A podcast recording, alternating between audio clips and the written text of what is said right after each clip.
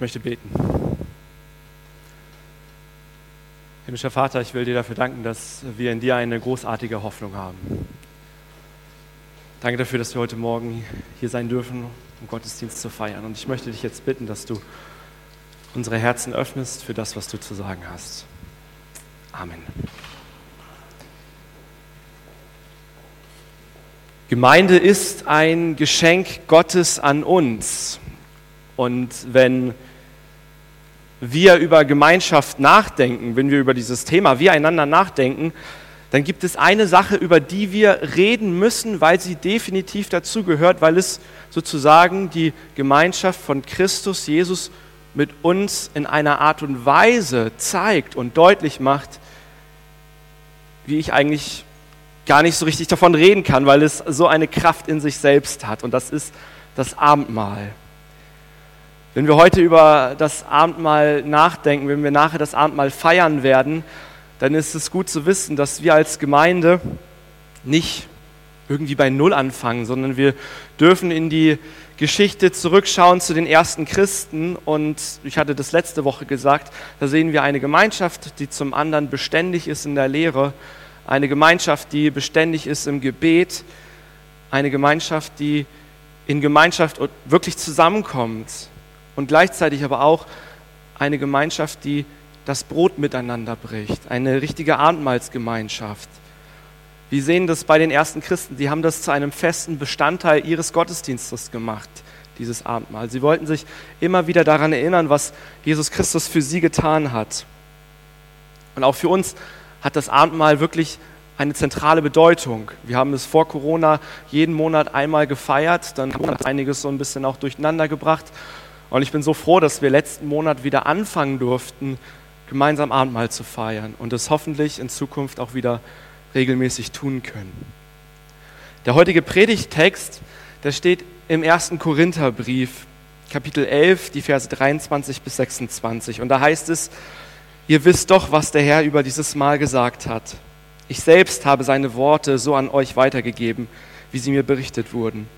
In der Nacht, in der er verraten wurde, nahm Jesus, der Herr, das Brot, dankte Gott dafür, brach es in Stücke und sagte, das ist mein Leib, der für euch geopfert wird. Wenn ihr künftig dieses Mal feiert und von dem Brot esst, dann ruft euch in Erinnerung, was ich für euch getan habe. Nachdem sie gegessen hatten, nahm er den Becher, dankte Gott auch dafür und sagte, dieser Becher ist der neue Bund, besiegelt mit meinem Blut. Wenn ihr künftig aus dem Becher trinkt, dann ruft euch jedes Mal in Erinnerung, was ich für euch getan habe. Seid also so da, seid euch also darüber im Klaren. Jedes Mal, wenn ihr von dem Brot esst und aus dem Becher trinkt, verkündet ihr den Tod des Herrn, bis er wiederkommt. Den Abschnitt, den ich gerade vorgelesen habe, der steht eigentlich noch in einem viel größeren Textzusammenhang. Der geht nämlich von Vers 17 bis Vers 34 wo der Apostel Paulus den Christen in Korinth etwas über das Abendmahl sagt. Und in diesem Abschnitt gibt es eine besondere Formulierung, die eigentlich deutlich macht, um was es geht, nämlich immer dann, wenn ihr zusammenkommt. Also es geht hier wirklich um das Zusammenkommen, wenn es um die gottesdienstliche Gemeinschaft geht. Das Zusammenkommen, das meint, wenn Menschen zusammenkommen im Gottesdienst, sich miteinander verbinden, sie Gemeinschaft haben, dann sind sie untereinander eins. Ich habe heute Morgen eine Steckerleiste mitgebracht. Der eine oder andere, der hat sich schon gewundert und hat sie schon weggepackt, weil er das so gar nicht irgendwie einordnen konnte. Was hat so eine Steckerleiste mit dem Gottesdienst heute Morgen zu tun? So eine Steckerleiste, die wird normalerweise an den Strom angeschlossen. Und da läuft Strom durch und dann verteilt sich dieser Strom auf unterschiedliche Empfänger oder Quellen. Das kann zum Beispiel das Licht sein. Es kann eine Konsole sein. Es kann irgendwas anderes Schönes sein. Aber wenn wir heute Morgen das Abendmahl miteinander feiern, dann hat das Abendmahl auch eine Verbindungskraft, eine Verbindungsaufgabe mit uns. Das Abendmahl verbindet nämlich Aspekte unseres Glaubens und das fließt dort sozusagen zusammen. Und ich habe heute Morgen euch eine Dreifach-Steckverbindung mitgebracht, weil ich uns gerne heute Morgen in drei Perspektiven dieses Abendmahls mit hineinnehmen möchte. Drei Perspektiven, wo ich glaube, dass wir als Gemeinde ein Stück weit stärker diese Verbindungskraft des Abendmahls auch erfahren dürfen. Und die erste Steckverbindung ist, das Abendmahl verbindet unsere Vergangenheit oder verbindet die Vergangenheit mit der Gegenwart. Am Anfang heißt es, in der Nacht, in der der Herr Jesus verraten wurde, nahm er das Brot. Und man kann hier sagen, was war das für eine Nacht? Was war das für eine Nacht? Es führt uns mitten in die Ereignisse von Karfreitag bzw. Gründonnerstag und auch Ostern hinein. Eine Woche, in der die Juden das Passamal miteinander gefeiert haben. Das war diese Nacht. Was war das für eine Nacht? Es ist eine Nacht gewesen, in der die Juden sich an das größte Erlösungsfest überhaupt oder Erlösungsereignis überhaupt erinnert haben. Es hat eine zentrale, eine zentrale Bedeutung für das jüdische Volk. Was war da passiert? Und es führt uns etwa 1400 Jahre zurück in dem, was mit dem Volk Israel vorher geschehen war. Dass das Volk Israel, das etwa 400 Jahre in Ägypten ist und dort als Sklaven gehalten wird. Und dann ist es so, dass an dem Abend plötzlich Gott zu Mose sagt, in dieser Nacht werde ich in das Land oder durch das Land Ägypten gehen und in jedem Haus, egal wer da wohnt, ob Ägypter oder Israelit, in jedem Haus wird der Erstgeborene sterben. Aber er hat gleichzeitig auch zu Mose gesagt, jede Familie soll ein einjähriges Lamm schlachten und das Blut des Lammes an den Türpfosten streichen. Und überall da, wo dieses Blut an dem Türbalken ist, da sagt Gott, da, da werde ich vorübergehen. Da werde ich passieren. Deswegen auch Passa. Deswegen, da werde ich vorübergehen, passieren, vorbeiziehen. Niemand wird sterben. Vor 1400 Jahren konnte sozusagen in jeder jüdischen Familie der Erstgeborene bzw. der erstgeborene Sohn sagen, dieses Lamm, was da gestorben ist, das ist für mich gestorben. Dieses Lamm hat mich vor dem sicheren Tod bewahrt. Und die Geschichte geht weiter, dass der Pharao am Ende das Volk Israel ziehen lässt und sie waren frei. Es war die größte Befreiung, es war die größte Erlösung für das Volk Israel. Und Gott hat ihnen auch gesagt, wisst ihr was, dieses Passafest, das ist nicht irgendein Fest, sondern ihr sollt ihm, ein, ihr sollt ihm eine Bedeutung in eurem Volk zu beimessen. Vergesst das nicht dick und fett. Macht euch das in eurem Kalender deutlich. Und seitdem feiern die Juden dieses Passafest. Wir haben gesehen, jetzt will auch Jesus dieses Passafest mit seinen Jüngern feiern. Jesus ist in der Rolle des Gastgebers und plötzlich nimmt Jesus eine Veränderung vor. Er weicht sozusagen vom Passaprotokoll ab. Und anstatt sich an die vergangene Zeit zu erinnern, sagt Jesus jetzt, wisst ihr was, das ist mein Leib, das für euch geopfert wird wenn ihr künftig dieses Mal feiert und von dem Brot esst, ruft euch Erinnerung, was ich für euch getan habe. Wir sehen auf der einen Seite, dass das Abendmahl seine ursprüngliche Bedeutung im Passafest hat. Und trotzdem sehen wir hier in dieser Situation, dass Jesus Christus dem plötzlich eine ganz neue und andere Verbindung beimisst. Jesus gibt dem Abendmahl eine neue Bedeutung. Es geht nicht mehr um dieses fehlerfreie Opferlamm, das Jahr für Jahr geschlachtet wird oder an das man sich erinnert, sondern Jesus macht deutlich, wisst ihr was, jetzt habe ich euch eine Geschichte zu erzählen. Jetzt habe ich euch eine Geschichte zu erzählen, wie auch ihr Erlösung für euer Leben haben könnt. Und es geht auf einmal um Jesus selbst. Der Evangelist Johannes, der hat einmal gesagt, Jesus ist das Opferlamm, das der Welt sind Befreiung von Schuld und Sünde. Und das ist etwas, was man kann fast sagen, das ist die Herausforderung des Abendmahls. Es ist etwas sehr, sehr Direktes. Denn es verdeutlicht uns auch, dass wir, wie wir hier heute Morgen sitzen, wir brauchen auch einen Retter. Wir brauchen auch jemanden, der uns vergibt. Es ist eigentlich eine, fast eine Zumutung.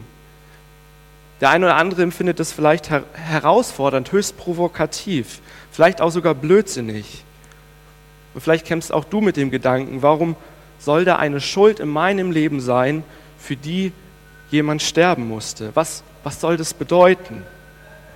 Ich möchte für einen Augenblick einmal diesen Gedanken von Schuld und Sünde nachgehen. Warum haben wir Schuld oder warum brauchen auch wir einen Retter? Ich glaube, jeder, der heute Morgen hier sitzt, egal ob er sagt, dass er von sich aus Christ ist oder auch nicht Christ ist, jeder, der angefangen hat, über sein Leben zu reflektieren, wird zu dem Punkt kommen, dass er oder sie nicht perfekt ist. Dass er oder sie nicht perfekt ist. Also das, das, das hoffe ich zumindest. Wenn du das irgendwie noch nicht in deinem Leben feststellen konntest, dann können wir gerne irgendwie am Montag einen Termin machen. Aber jeder, der das schon mal darüber nachgedacht hat, der wird irgendwie an einen Punkt kommen und sagen, hey, ich, da ist etwas in meinem Leben, was schon mal schiefgelaufen ist. Wir sehen Fehler, die wir gemacht haben. Wir sehen vielleicht auch, jeder, der schon mal in einer Beziehung war, dass da schon mal was rausgerutscht ist, was man hätte nicht besser sagen sollen. Aber es kam aus der Wut heraus. Jeder, der Kinder von euch hat, der weiß, was das bedeutet, wie oft wir als Eltern Tag für Tag auch Fehler machen. Wie oft werden wir den Menschen in unserem Leben vielleicht nicht gerecht? Wie oft werden wir unseren Kindern und auch unserem Partner nicht gerecht? Und alleine schon, dass wir schuldig werden vor unserem Partner oder unseren Mitmenschen, ist doch eigentlich ein Indikator davor, dass wir eigentlich mit leeren Händen vor einem heiligen Gott stehen und sagen, hier stehe ich, ich habe nichts, ich kann nichts bringen. Wir stehen vor diesem perfekten Gott, das kann man vergleichen wie Öl und Wasser, das passt nicht zusammen. Zwei Pole eines Magneten, den Kasseler Februar mit Sonne, das passt nicht zusammen. Und es kommt einfach nicht zusammen. Wir haben auf der einen Seite die Situation, wir stehen vor Gott schuldig da. Aber das Problem, das wir haben, das ist eigentlich tiefer. Es ist tiefer, als dass ich sage, ich habe vielleicht etwas falsch gemacht. Es ist tiefer, als dass wir sagen, ja, ich habe eine Liste mit Minuspunkten und das sind die Taten, die ich falsch gemacht habe. Sondern vielmehr ist es eine Beziehungsschuld. Was ist eine Beziehungsschuld? 2014 gab es einen sehr, sehr interessanten Film, der hieß Höhere Gewalt.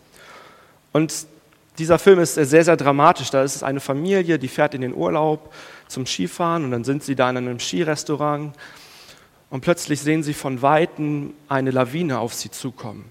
Und der Vater, der sagt ganz in Ruhe und sagt, macht euch keine Sorgen, das ist, das ist eine kontrollierte Sprengung. Plötzlich werden die Leute um einen herum nervös und die Familie merkt es auch und die Situation endet damit, dass der Papa einfach schnell wegläuft und seine Frau und seine Kinder zurücklässt. Und die Situation endet damit, dass man nur noch so aus dem Schneestaub hört, Papa, Papa, Papa, wo bist du? Und es ist echt dramatisch. Am Ende endet der Film so, dass alle überlebt haben.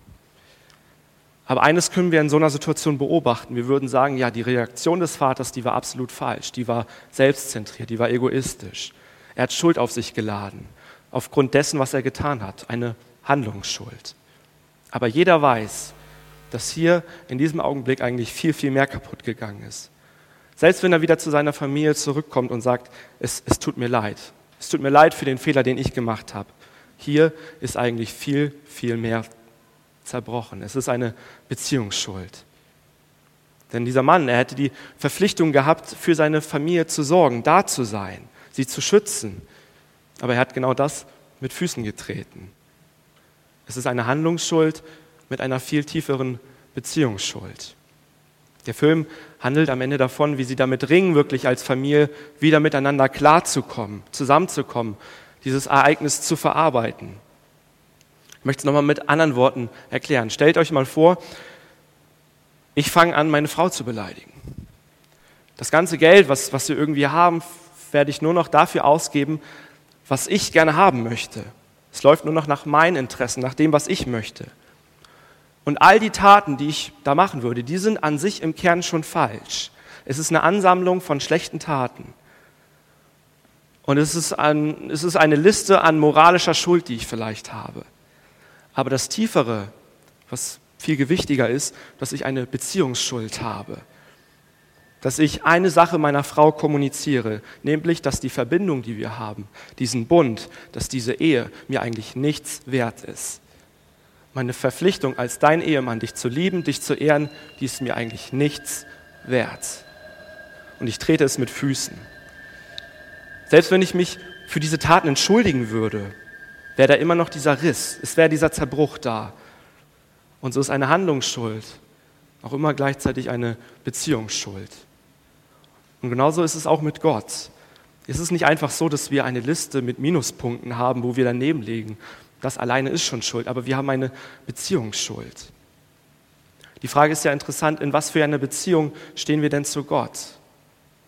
Es ist die Beziehung des liebenden Schöpfers zu seinen geliebten Geschöpfen, der sagt, ich will mit euch eine Beziehung haben. Ich habe dich in diese Welt geschätzt, damit du diese Welt entfalten kannst, damit du das Potenzial ausschöpfst, dass du diese Welt zum Aufblühen bringst.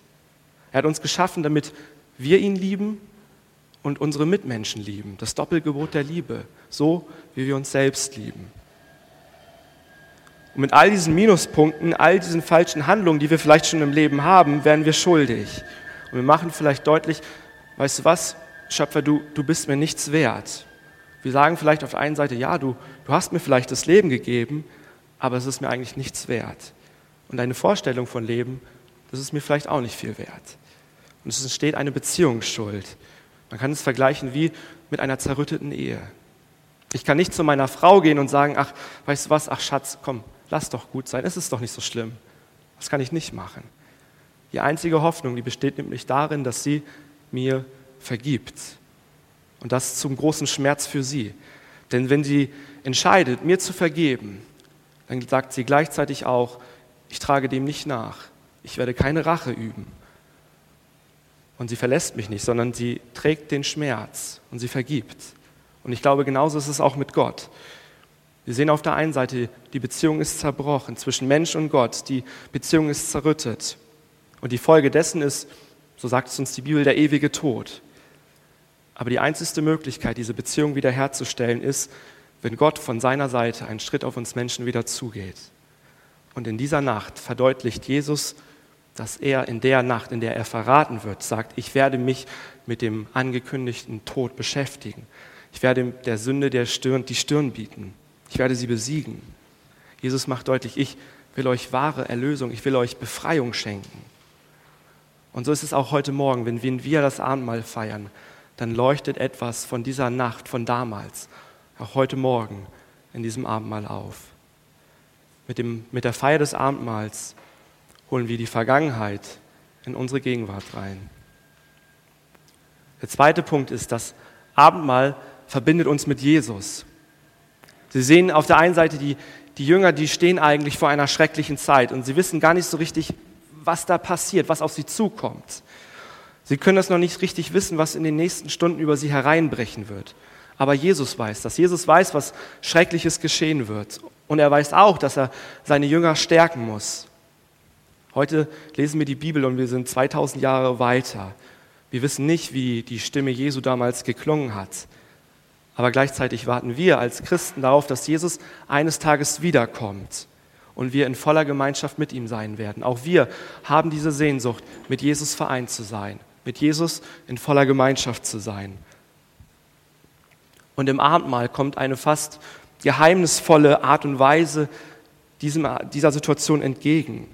Jesus Christus verbindet sich mit uns. Deswegen stiftet er das Abendmahl, indem er sagt, wisst ihr was, jedes Mal, wenn ihr das macht, gibt es eine echte Verbindung mit mir. Er schenkt sich uns. Und dann sagt er, seht und schmeckt, wie freundlich der Herr ist. Wenn es im Abendmahl heißt, dass wir uns erinnern, dann ist dieses Wort erinnern viel, viel mehr als nur etwas, ich schaue ein Foto an und ich erinnere mich vielleicht an das schöne Ereignis, vielleicht an den schönen Urlaub. Es ist mehr als, als ein rein kognitiver Prozess, der nur so im Kopf stattfindet, wo wir sagen, ja, wir erinnern uns. Paulus möchte vielmehr verdeutlichen, Jesus Christus ist durch seinen Geist anwesend. Er verbindet sich im Abendmahl mit uns. Im Englischen gibt es dieses Wort remember, sich erinnern. Und dieses Wort remember hat eine Vorsilbe, re. Und dann gibt es dieses Wort, es besteht dann daraus, member. Das heißt so viel wie ein Teil des Ganzen, äh, Mitglied oder ein Teil von etwas zu sein. Und diese Vorsilbe re bedeutet, dass etwas sozusagen zurückgeführt wird. Im Abendmahl erinnern wir uns, remember, da findet sozusagen eine Verschmelzung statt, da wird etwas zurückgeführt, da wird etwas wiederhergestellt. Und so ist das Abendmahl auch viel mehr als etwas, wo ich sage, ich denke über etwas nach, ich erinnere mich an etwas. Wir erinnern uns an die Verbindung, die Jesus Christus uns zuspricht. Er schenkt sich uns im Abendmahl und so dürfen wir das tatsächlich auch als eine Art Kraftquelle wahrnehmen. Eine Kraftquelle in Zeiten, wo wir vielleicht total entmutigt sind, wo wir sagen, Herr Jesus, wo bist du? Wo bist du? Es ist eine Kraftquelle auf dem Weg, bis er eines Tages wiederkommen wird, auch im Jahre 2021. Er kommt in unser Leben, er kommt und möchte auch in unser Herz anwesend sein. Er sagt im Abendmahl, das ist mein Leib, ich möchte mich mit dir verbinden, das ist mein Blut, ich bin für dich da. Ich möchte noch auf eine dritte Verbindungsaufgabe oder Verbindungsperspektive im Abendmahl hinweisen und ist, das ist, das Abendmahl verbindet uns als Gemeinschaft miteinander. Ich glaube, es ist ein unglaubliches Geschenk, dass wir als Gemeinde mit Jesus Christus im Abendmahl eins werden. Und Paulus, der spricht hier in einem größeren Zusammenhang von Vers 17 bis Vers 34, das habe ich am Anfang gesagt. Und er macht darin deutlich, die Gemeinde in Korinth, das ist, das ist, ja, das ist eine Gemeinde. Aber diese Gemeinde ist nicht unbedingt perfekt. Vers 18, da heißt es, ich habe zu Beginn gehört, wenn ihr als Gemeinde zusammenkommt und euch in Gruppen aufspaltet, zumindest glaube ich das, da sehen wir, dass es dort Gruppierungen gibt. Und wenn man so ein bisschen den Korintherbrief, den ersten Korintherbrief liest, dann sieht man da eine Gruppe, die zählt sich zu Paulus, dann sieht man da eine Gruppe, die zählt sich zu einer Person namens Apollos und dann gibt es die ganz fromm unter ihnen, die sagen, ja, und wir folgen Jesus nach. Aber was bedeutet es, wenn wir als Gemeinde in Gruppen stehen bleiben, wenn wir nur in unseren Gruppen sind?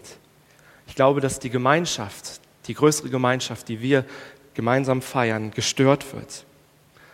Wir sehen das im Abendmahl, oder dass das Abendmahl der Höhepunkt des Gottesdienstes war. Und damals war, das, war diese Abendmahlsfeier immer damit verbunden, dass auch eine vollständige Mahlzeit eingenommen wurde. Jeder hat etwas mitgebracht. Es wurde gemeinsam gegessen. Und in Korinth war es so, dass es eine Gemeinde war, wo auch Menschen waren, die unterschiedlich viel Geld hatten. Und dann gab es die einen, die sich mehr leisten konnten, die haben richtig gefeiert, die haben sich richtig gut gehen lassen.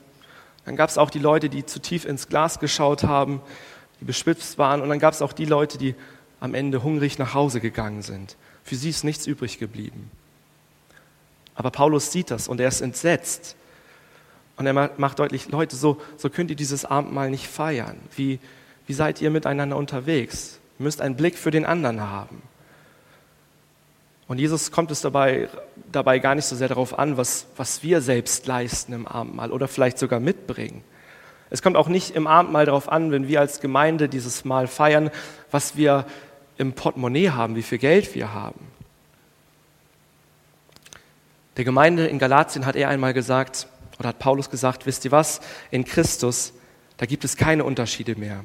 Keine Unterschiede mehr zwischen Juden und Griechen, Sklaven und Freien, Mann und Frau. Denn durch eure Verbindung zu Jesus seid ihr alle ein neuer Mensch geworden. Was ist das für eine tolle Perspektive? In Christus, da gibt es keine Unterschiede mehr. Keine Unterschiede mehr zwischen jung und alt, keine Unterschiede mehr zwischen klein und groß, keine Unterschiede mehr zwischen ich habe das und ich habe aber vielleicht das. Im Abendmahl ist Jesus Christus das Zentrum.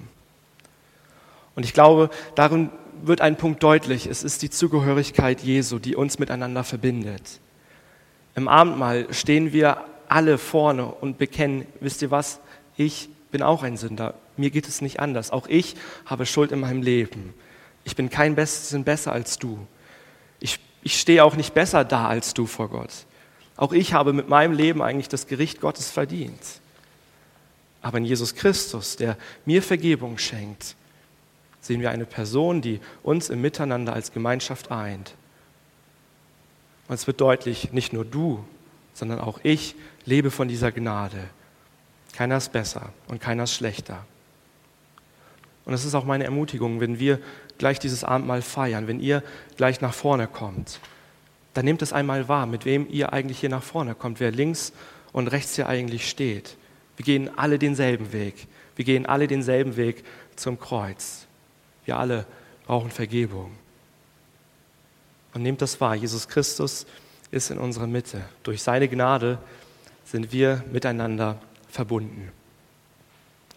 Im Abendmahl liegt eine Verbindungskraft. Und die erste Verbindungskraft ist, dass das Abendmahl uns verbindet mit der Vergangenheit, mit dem, was in dieser Nacht an Karfreitag geschehen ist. Das Abendmahl verbindet uns aber auch selbst mit Jesus Christus. Jesus Christus schenkt sich uns im Abendmahl. Und die dritte Verbindungsperspektive ist, das Abendmahl verbindet uns untereinander, weil wir sein Leib sind, weil wir als Jesus-Nachfolger miteinander vereint werden. Das ist eine Verbindungskraft. Ich möchte gerne noch mit uns beten. Himmlischer Vater, ich will dir dafür danken, dass wir heute Morgen Abendmahl feiern dürfen. Und dass wir sehen dürfen, dass in diesem Abendmahl wirklich eine Verbindungskraft liegt. Dass du auf diese Welt gekommen bist, um für uns zu sterben. Und wir uns heute daran erinnern dürfen, was du für uns getan hast. Danke, dass du da bist, Herr. Amen.